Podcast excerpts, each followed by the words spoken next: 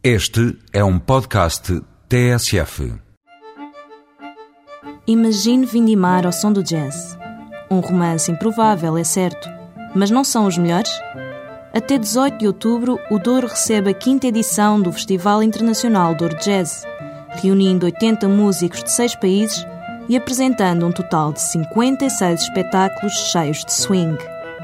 É com este ritmo impresso no corpo que os pés se afundam nos lagares uma reviravolta na tradição que ainda assim não deixa de ser o que era. E porque é impossível ficar só um dia no Douro, ceda à tentação.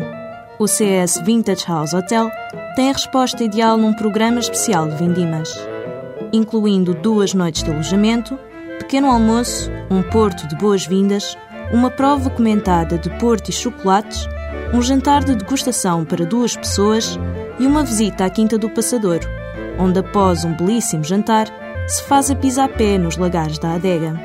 Mas há mais neste programa, válido até 31 de outubro e com um preço de 317 euros por pessoa. Só que, para o descobrir, tem de partir ao som do jazz para um dos mais belos palcos naturais do mundo.